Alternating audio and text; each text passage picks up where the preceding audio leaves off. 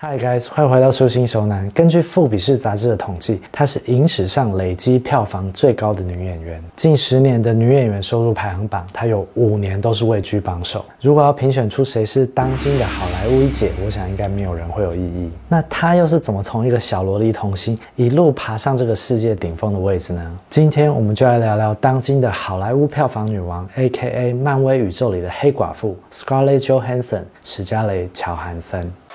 本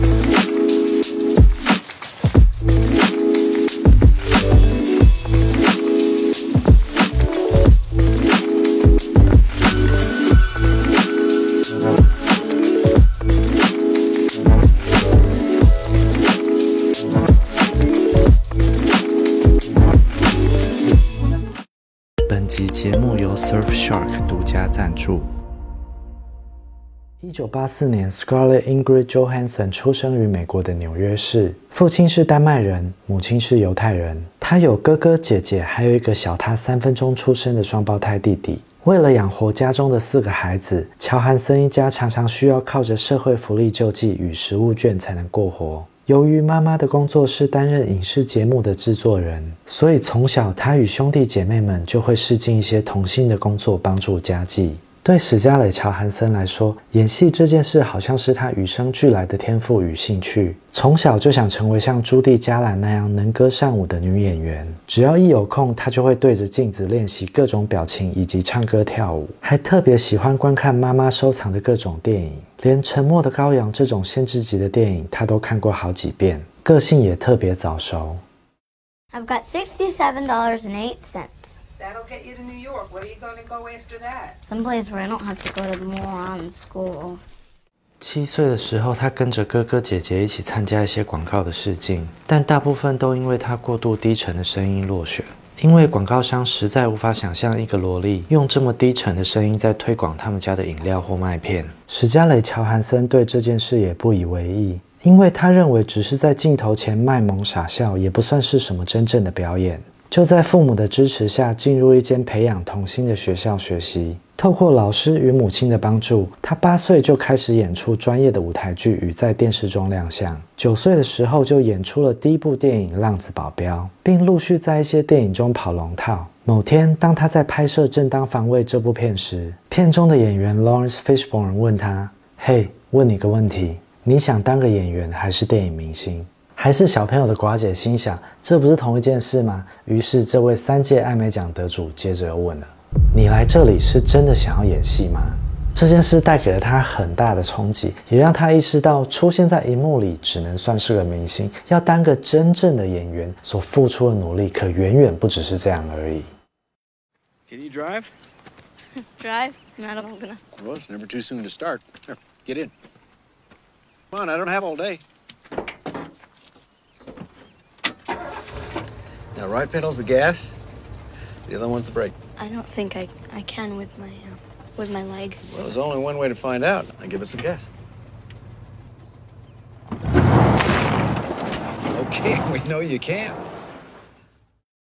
史嘉蕾·乔韩森参演第四部电影的时候就当上了主角，在公路电影《曼尼姐妹》里饰演一个失去了双亲的女孩。她早熟又灵动的气质让人眼睛一亮，才十二岁就获得了独立精神奖的影后提名。借由此片的精彩表现，她迅速被知名的演员及导演劳勃·瑞福相中。在由畅销小说改编的电影《轻声细语》中，饰演一个因事故截肢而封闭自己的少女。劳勃·瑞福花了许多时间带领她，让她学习如何进入角色，如何掌握情绪。不论是戏里或是戏外，都扮演着她人生的导师，让她有了飞跃式的进步。而她也没有让大家失望，在片中就以超龄的传神演技获得了业界一致好评，被称赞是十三岁的年纪却有着三十岁的演技火候。媒体与影评也纷纷以“明日之星”、“天才少女”的称号来形容她，星途一片光明。但很让人意外的是，接下来史嘉蕾·乔韩森居然拒绝了大部分的邀约。明明在那个美国派与惊声尖叫当道的年代，以他的实力去演出一些无脑的青少年，简直就是再轻松不过的赚钱方式。他却依然不为所动，反而选择去借一些小众但是具有挑战性的题材来磨练演技。How long you been married? Oh, thank you. Mm. Two years. Twenty-five long ones. You're probably just uh, having a midlife crisis. Did you buy a Porsche yet? You know, I was thinking about buying a Porsche. I hope your Porsche works out. Cheers to that. Cheers to that. Kanpai.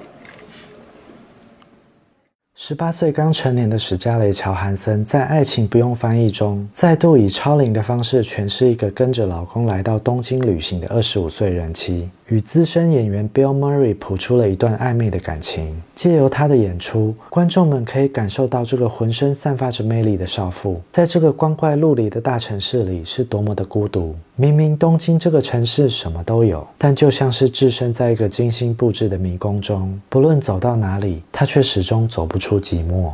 同一年的另一部作品《戴珍珠耳环的少女》，她则是把一个天真的少女在初次面对爱慕与情欲之事时，那种好奇与挣扎的心情演绎出来。这部电影拍得十分隐晦，许多男女之间的情欲流动都必须透过角色之间的对白与表情来感受，画面都是点到为止。但如果你是个很会脑补的观众，这绝对是一部让你的想象力无限延伸的精彩之作。其中画家为少女穿耳洞的一幕更是神来一笔，史嘉蕾·乔韩森那种细腻的表情与反应堪称经典。至于这段戏在影射着什么，就留待给聪明的你细细去品味了。这两部电影大大的打响了他的名号，《爱情不用翻译》以四百万的预算，居然缔造了破亿的票房成绩，也让他获得了多个提名与奖项，包含威尼斯影展与英国电影学院奖的最佳女主角，并在该年的金球奖影后入围名单中，一个人就靠着两部电影提名了两个位置，叫好又叫座的实力，奠定了他文艺新星的地位，成为该年好莱坞最炙手可热的新星之一。So, who's my next victim? You? It's like this. You have to lean in and hit through the ball. I was doing just fine until you showed up. So tell me, what's a beautiful young American ping pong player doing mingling amongst the British upper class?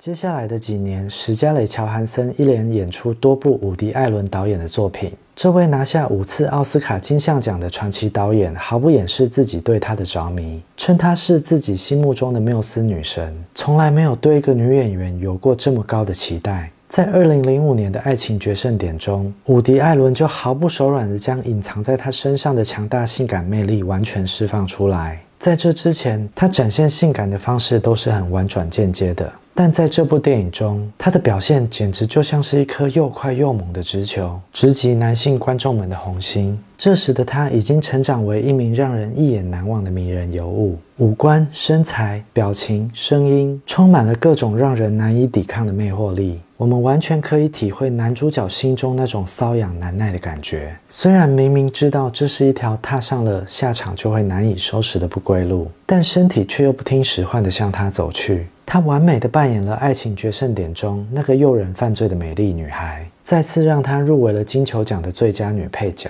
加上前一年他靠着在《献给你的情歌》中的精彩表现，才二十一岁的史嘉蕾·乔韩森就已经入围过四次金球奖。虽然皆未得名，但他的实力早已备受业界肯定。因为除了演技之外，他的票房魅力也开始展现。就算是伍迪·艾伦出品的小众文艺片，只要有他的参与，都能缴出不错的观影成绩，甚至还能让片商小赚一笔。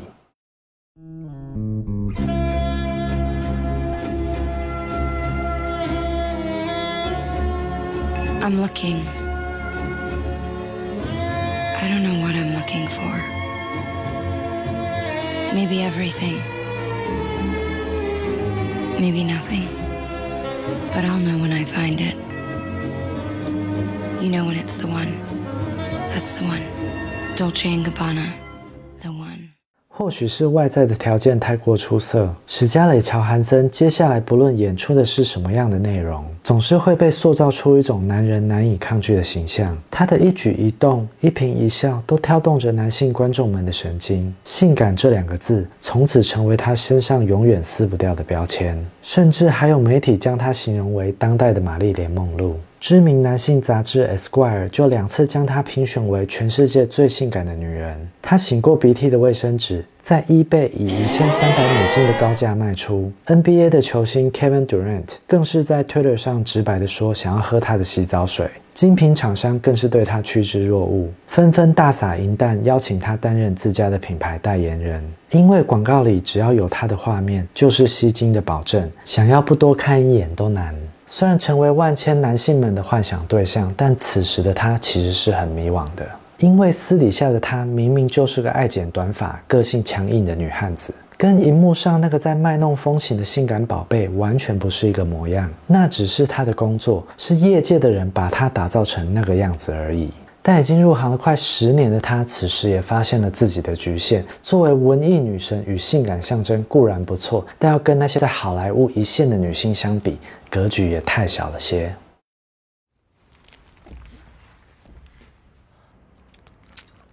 Can you uh, give her a lesson? No problem. You ever boxed before? I have, yes. Or like Thai Bo, Booty Boot Camp? How do I spell your name, Natalie? Thing that I Rule number one, never take your eye off your opponent.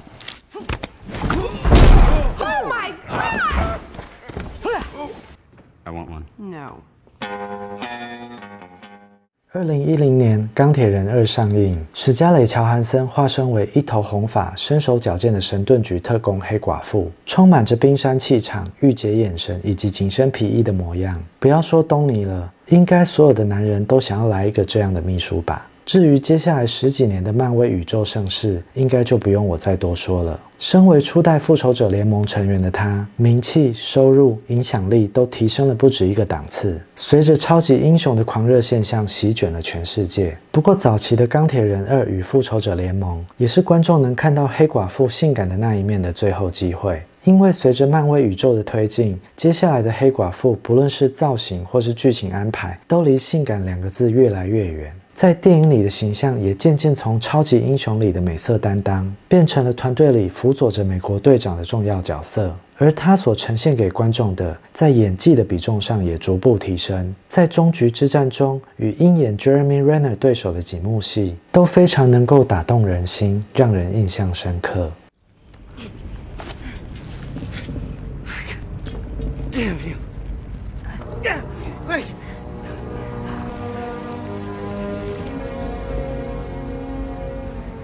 Me go. No. Please, no.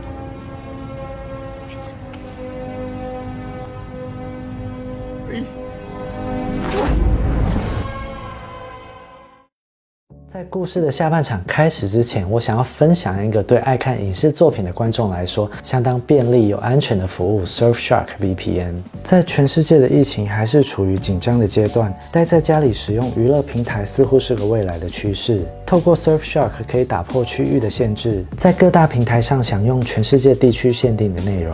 例如 Disney Plus 上的漫威影集，或是 HBO Max 上的华纳电影。Surfshark 的主要特点是，只要一个订阅账号，就可以在无线的装置上同时使用，并支援各种平台、浏览器与系统程式，严格保护网络安全，坚持不保留使用者的资料。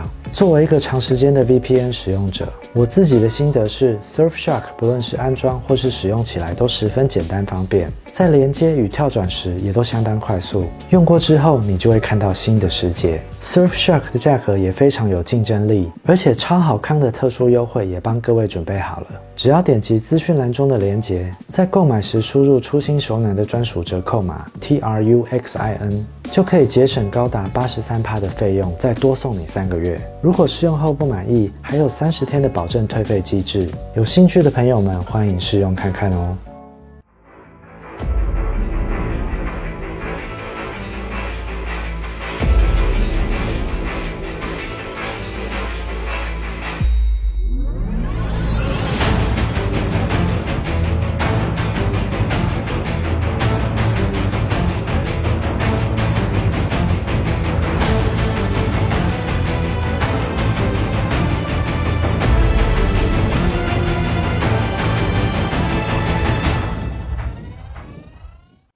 黑寡妇》之后，史嘉蕾·乔韩森的动作与科幻类型作品比例迅速增加。值得一提的是，在这些电影中，男性角色都属于陪衬的性质，全部都是以女性作为唯一的主角，而且都是一些相当有挑战性的角色。例如，在卢贝松自编自导的电影《露西》中，他就饰演一个因为意外而不断进化的超人类，探索着若是人类的大脑一旦被完全开发，会发生什么事。这个题材非常有意思，也同时在全球斩获了四点六亿美金的亮丽成绩，证明他已经具备了独挑大梁的票房实力。另外，在独立电影《肌肤之亲》，他则是饰演一个披着人皮、伪装成人类的外星人，演绎出那种一方面要假扮并猎捕人类。一方面又渴望了解与学习人性的复杂情绪，比起演出一些拥有超能力的外星人或变种人，这样的角色难度又更高出一截。这部电影的评价也非常高，而且他在片中还亲身演出全裸的戏份，是部知名度不高但寡姐粉丝们一定要找时间补完的作品。除此之外，史嘉蕾·乔韩森更是不断的透过各种方式来证明他的才华，用一部部的作品向世人宣告：我值得被欣赏的地方，可不只是性感的外表而已。在《钢铁人二》杀青之后，他毅然决然拒绝了后续所有的邀约，回到他演艺生涯的起点，来到百老汇演出《灵桥望景》这部舞台剧。原本只是被找来当做宣传重点以及提振票房的他，居然在不被众人看好的情况下完成了漂亮的演出。更夸张的是，还顺便拿下了东尼奖这个美国剧场界的最高荣誉。同时，他也不忘发挥他那低沉沙哑的嗓音，在拍戏的空档发行自己的歌唱专辑，并担任多部动画作品的配音。Trust in me. Hello, I'm here. Oh. Hi. Hi.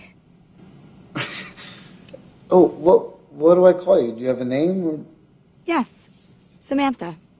how come? Because I like the sound of it. Samantha. You'll get used to it. Was that funny? Yeah. Oh, good, I'm funny. 其中，二零一三年的电影《云端情人》，他就以声音演出一个人工智慧系统创造出来的数位助手，与瓦昆·菲尼克斯展开一段真实与虚拟之间的奇妙爱情。说到瓦昆，有看过小丑的朋友应该就知道他是个什么等级的演员。要只靠声音来与他对戏，还要演出似人非人的感觉，谈何容易？但寡姐就是办到了。还把这个名叫 Samantha 的虚拟情人诠释的温柔体贴又迷人风趣，只凭借着声音的演出，就获得了罗马电影节的最佳女主角。 Rob Esler, you're looking fetching as usual. It's because of you my son can't walk properly and has a messed up face. Stole my angry leg. Just took it. Yeah, yeah. So you are going to look after him while I'm at work? Make sure he has a job and feels included. Got it? Yeah, really got it. Good. 在终局之战之后，史嘉蕾·乔韩森并没有借着如日中天的人气接演更多的商业片，反而是一连演出两部艺术类型的小品电影，扮演的都还是母亲的角色。在《吐槽男孩》里，她虽然是个单亲妈妈，却在战争中依旧怀抱着理想，以自己的方式教育着孩子，温柔地陪伴着他成长。另一部作品《婚姻故事》，她在片中短发素颜、中性简朴的打扮，可以说是整个演艺生涯中最不女神的模样了。但看着她随着剧情烦恼、争吵、崩溃与遗憾，却比起所有的武打动作以及紧身皮衣更有感染力，更加打动人心。吐槽男孩与婚姻故事同属口碑极佳的作品，在该年各自入围了六项奥斯卡的提名。史嘉蕾·乔韩森也分别入围了最佳女配角与最佳女主角奖，成为影史上第十二位同时入围两个奖项的演员。虽然遗憾的是，这次的入围他再度抱憾而归，但也再度提醒了全世界的观众，证明了她不只是个性感的花瓶而已。回到那个从十岁开始就被他牢记在心中的问题。你想要当个演员还是电影明星？我想这个问题的答案，看到这里，大家应该都心知肚明了吧。We have to go back to where it all started. There's one movie people have been asking us to make for a very long time. More so than any other film. The Black Widow movie. 经过了一年多来疫情的搅局，最多漫威影迷们敲碗的黑寡妇独立电影，终于在今年上映了。作为漫威宇宙第四阶段的首部电影，其重要性与期待度当然不在话下。剧情的时间点设定在美国队长三英雄内战之后，描述着黑寡妇的起源，以及替娜塔莎这个角色画下一个完美的句点。回顾他演艺生涯中的接戏方式，或许当初接演黑寡妇这个角色，只是为了想要更上一层楼的敲门砖。但根据导演爆料，在电影杀青的那一刻，史嘉蕾·乔汉森直接爆哭到难以平复，可见这个角色对他的意义。这样的安排固然让人不舍，但又是无比正确的决定。我相信他应该也很清楚，如果一直眷恋着过去，那接下来又该如何继续前进呢？提醒一下，在影片最后的小剧场开始之前，如果你喜欢这部影片，欢迎帮我按个赞，或是分享给身边喜欢黑寡妇或是史嘉蕾·乔汉森的朋友，对我会是个很大的鼓励。感谢你的收看，我们下次见。Okay, this should be easy. Wouldn't you like to do something good? Just by shopping, I bet that you would. Well, now is your chance, cause starting today, your holiday dollars go a long, long way. Not a joke or a rumor. If you wanna be a conscious consumer, the holiday season's the perfect time. And this blowout sale is gonna blow your mind. Conquer the stress of holiday shopping by helping stop AIDS, which really needs stopping.